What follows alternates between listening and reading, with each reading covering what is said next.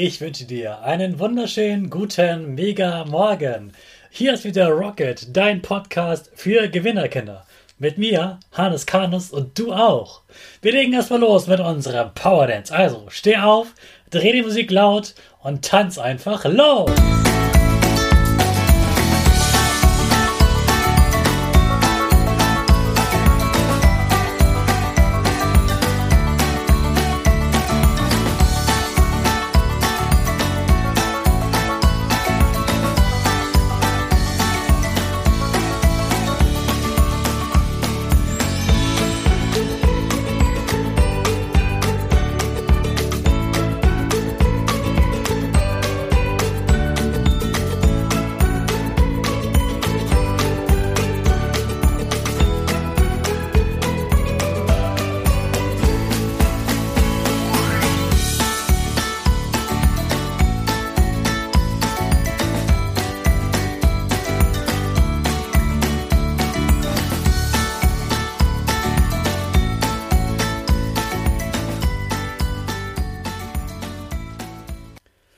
Super, dass du wieder mitgetanzt hast. Jetzt bist du richtig wach und bereit für den neuen Tag.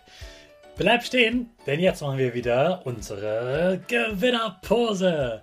Dafür stellst du dich ganz groß und stark hin, die Arme gehen über den Kopf, die Finger machen ein V links und rechts, dein Gesicht lächelt und die Nase geht ein bisschen nach oben. Jawohl, sehr gut. Wir machen weiter mit dem Power Statement. Also sprich mir nach.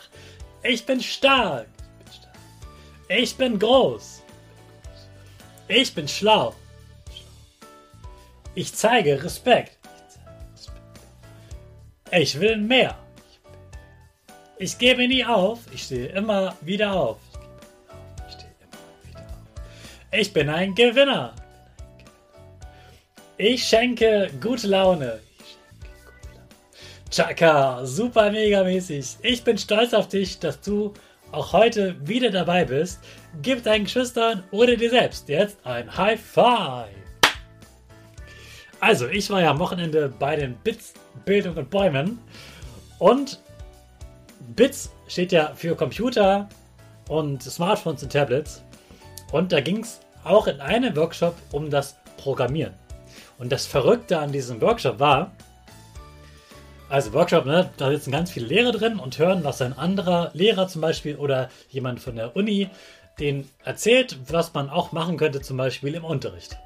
Und da ging es witzigerweise um das Thema Programmieren ohne Computer.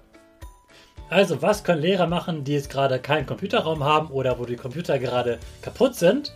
Was können die machen, damit die Kinder trotzdem verstehen, wie Programmieren funktioniert?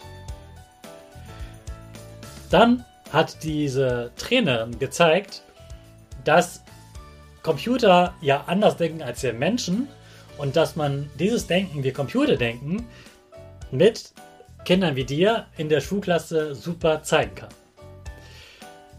Denn ein Roboter zum Beispiel, der kann erstmal gar nichts.